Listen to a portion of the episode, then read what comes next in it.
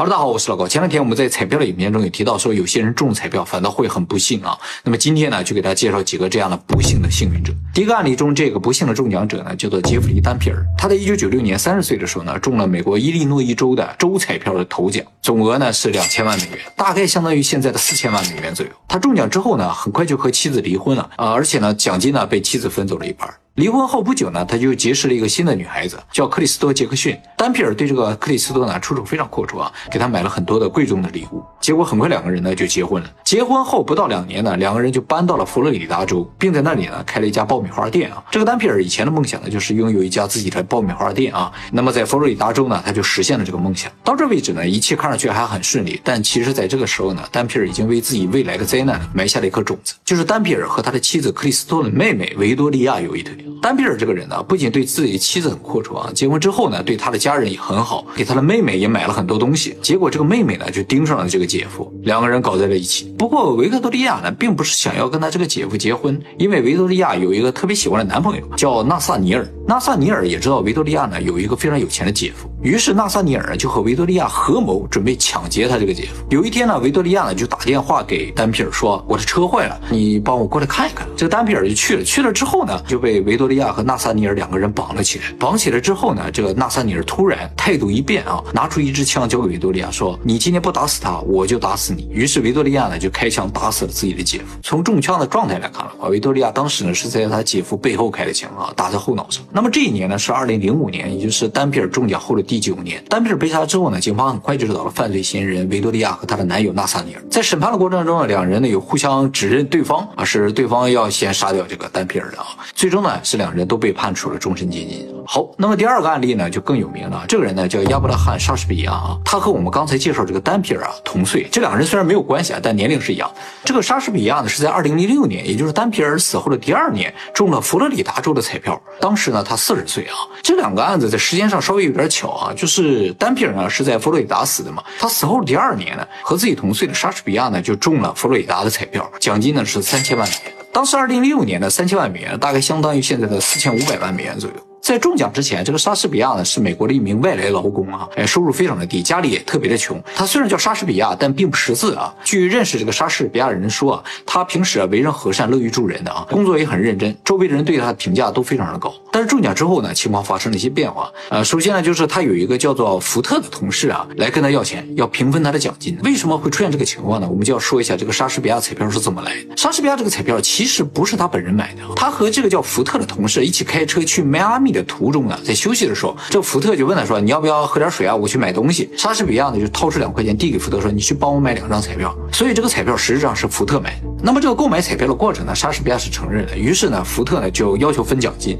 但是莎士比亚拒绝了。后来这个福特甚至起诉了莎士比亚，说莎士比亚这个彩票啊不是买来的，是偷来的。福特跟法官说，这个彩票是他买的，放在自己钱包里。结果莎士比亚从他的钱包里偷走了这张彩票，所以呢他就起诉莎士比亚。最终呢，法院没有支持福特的说法，判莎士士比亚胜诉了。莎士比亚呢也可以独享所有的奖金，于是莎士比亚呢就一次性取走了一千七百万美元的奖金。我们在彩票的影片也提到是吧？美国的彩票呢取钱的时候分两种方式啊，一种是直接一次性取走，那可能不能拿走所有的奖金，大概是奖金一半左右啊。如果你分几十年取的话，就可以取走所有的奖金啊。莎士比亚当时呢是选择一次性取走奖金啊，没有分期取。他为什么会一次性取走奖金呢？我觉得一个很大的原因就是福特的这个起诉啊，他可能会担心这个彩票如果是分期吸取的话，后来。又有谁蹦出来告他之类的？他还是希望把钱先拿到手里为好吧？可能有这样想法，我是这么猜测的啊。那么拿到奖金之后，莎士比亚的噩梦呢，并没有结束啊，而是越演越烈。因为啊，他以前很穷的时候帮过不少人，这些被他帮过的人啊，纷纷找上门来，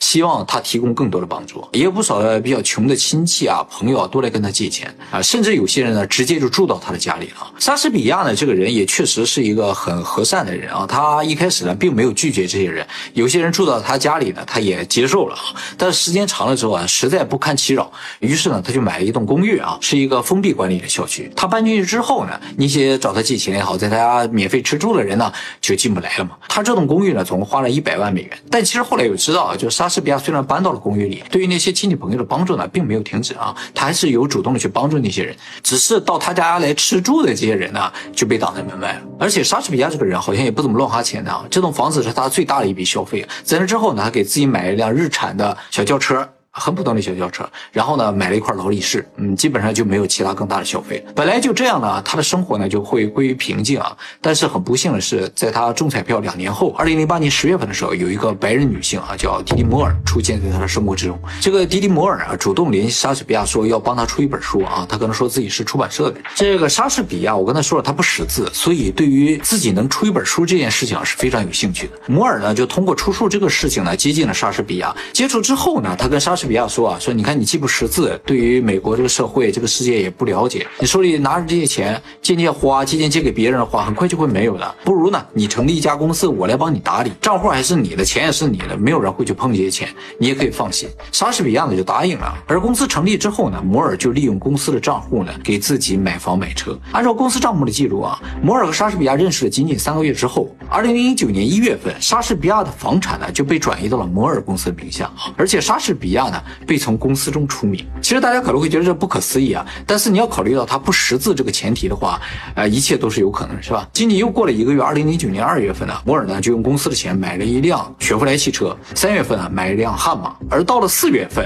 莎士比亚这个人就消失了，就没有人再见过他。又过了半年多一点，二零零九年的十一月份呢，他的家人呢报了警，说这个人失踪了。按照他家人的说法，就是从二零零九年四月份开始啊，莎士比亚呢发短信给他们说有很多人跟他借钱，他要出去躲一躲。家人呢也表示理解，但是呢，他家人觉得很奇怪的是，莎士比亚不识字的，所以他是不能发短信的。以前可能也主要是打电话，但这一次呢，居然发了短信，所以呢，就尝试问他一些问题啊。这个问题可能只有他的家人和莎士比亚之间知道，对方呢就没有回。不过他家人知道啊，他和一个叫摩尔的女性一起办公室了，所以就找到这个摩尔。在和摩尔一起吃饭的时候啊，据说呢，莎士比亚还打了一个电话跟他的母亲啊有交谈过。他的母亲呢一听啊，你挺好的，那就挺好的，是这样一个感觉。所以家里人啊，渐渐也就没有那么怀疑了。又过了一阵子啊，家里人又开始怀疑。之后呢，这时候有很多亲戚就说啊，我们前两天刚刚见到了莎士比亚啊，所以家里人又不怀疑。总之就是这样，就是家里人一旦开始怀疑啊，周围就有一些信息告诉他们，其实现在莎士比亚过得挺好的啊，没有什么大问题，你们不需要担心。但是问这些人莎士比亚究竟在哪？这些人呢又支支吾吾说不清楚，最后没有办法，就是拖了整个有半年时间，家里人才报警说这个人失踪。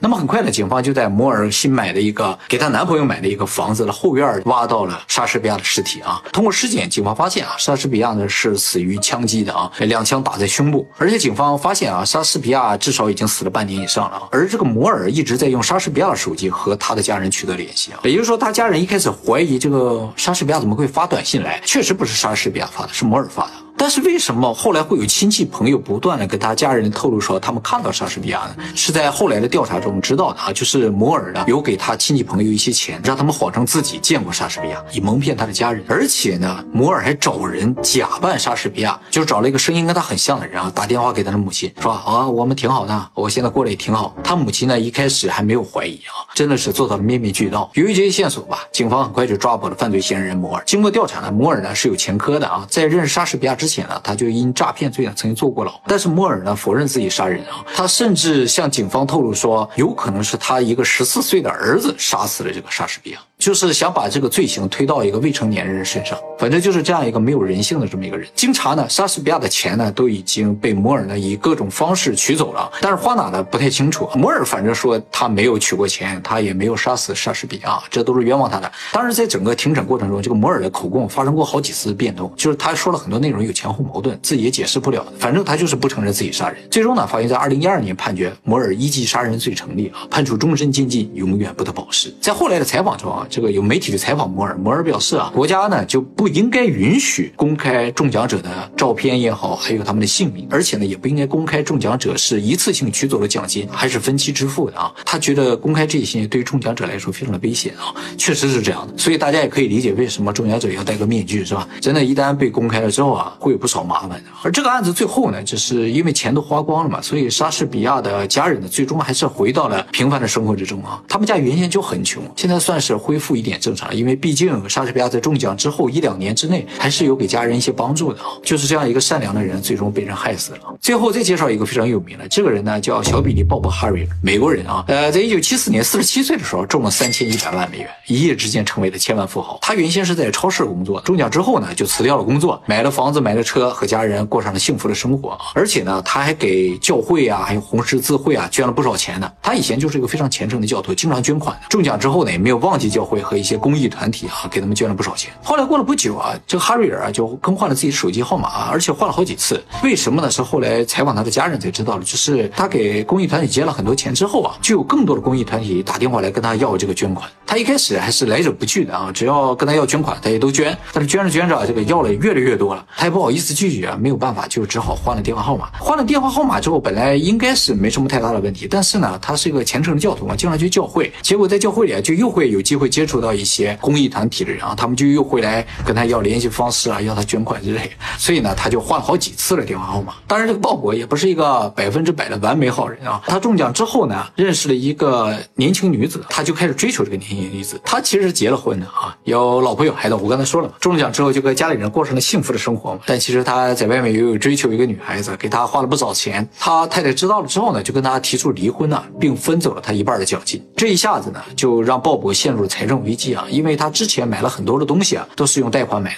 他这个彩票不是一次性支取的，他是分期支取的。他觉得以后反正我每个月都会进账这么多钱，所以一开始就贷款买了好多的东西啊。那么他老婆一下分走他一半财产之后啊，他这个每个月支付贷款的部分，就有点不够了。就在他非常头疼的时候呢，突然出现了一个公司啊，这个公司说他们愿意花钱买走鲍勃手里这张彩票剩下的奖金，就说这家公司呢一次性支付给鲍勃一些钱，而鲍勃放弃剩下的彩票奖金，这些彩票奖金就到这家公司去了。这家公司呢支付给鲍勃的肯定是要少一点，鲍勃也答应了。但签约之后啊，这个鲍勃才发现啊，这个公司其实是个诈骗公司啊，他们骗走了鲍勃很多的奖金，但只给他的很少的钱，这些钱并不足以还上他所有的贷款之类的，所以他就算是彻底的没了钱，还欠了一屁股债。最终呢，是在他中彩票仅仅过了二十个月，就在家里呢开枪自杀了，享年呢四十九岁。那么今天呢，给大家介绍了三个案例啊，其实我看了很多的案例啊，只是挑了三个介绍给大家。这些案我看起来发现几个共同点哈，嗯，就一个共同点好了，就是好像大部分这种不幸的中奖者啊。